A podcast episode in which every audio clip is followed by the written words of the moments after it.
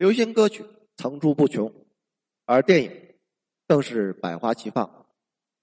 两千年《花样年华》庆功，大咖纷纷到场庆祝梁朝伟拿下了戛纳影帝。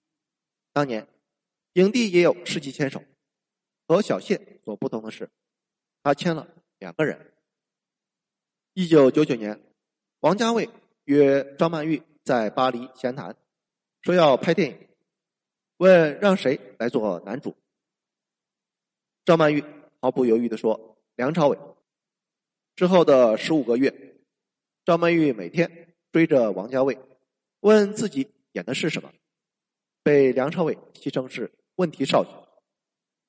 由于补拍太多了，早期准备的旗袍不够。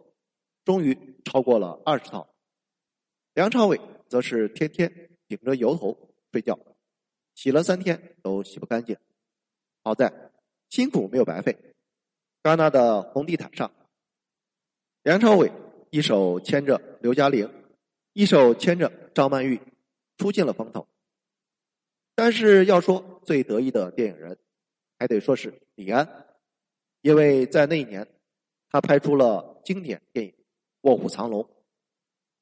当李安决定拍摄《卧虎藏龙》的时候，所有的人都不看好，说剧本单薄，人物立不起来。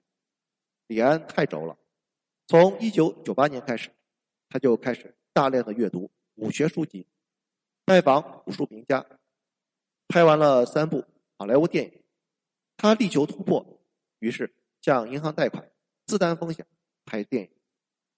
杨紫琼。早早就定好了，李连杰要陪老婆生孩子，李安转而找了周润发。可是这两个人国语太差，开拍之前光台词就练了五个月，五个月里剧本改了无数次，初稿光是口述就花了四个小时。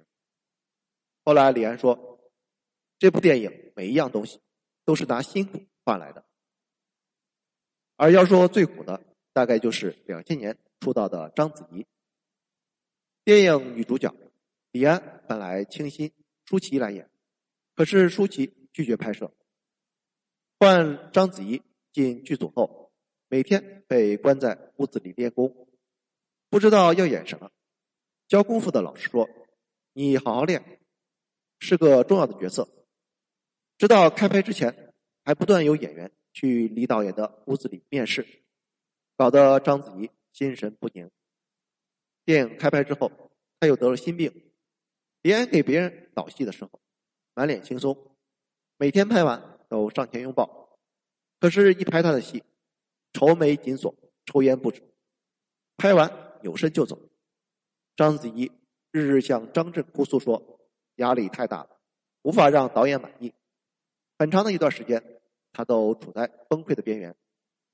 为得到肯定。他什么苦都愿意忍。冬天的打戏，指甲被搓掉了，他扭身把手插到了雪里。竹林的打戏，他和周润发吊了三天。母亲来探班，看他头朝地往下栽，当场吓哭。杀青聚会上，李安终于给了他一个拥抱。后来章子怡回忆说：“这部戏我最大的收获就是学会了吃苦。”十九年之后，《卧虎藏龙》在戛纳重映，致敬章子怡。李安祝贺章子怡出道二十年，张发微博感恩所有。两个人二十年来的收获都写在了吃苦上。而回望当年的戛纳电影节，除了《花样年华》，还有姜文花了四十八万胶卷拍的《鬼子来了》，以及杨德昌最后的电影杰作。一一，以及他留给世人的那一句著名台词：“电影让人的生命至少延长了三倍。”在两千年，致力于延长生命的导演还有几个，过得却不怎么痛快。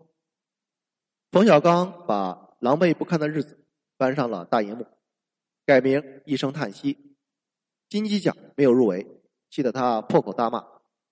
陈凯歌在美国拍《温柔的杀我》。连电影院线都没进去，张艺谋为《幸福时光》搞网络选秀，骂声四起。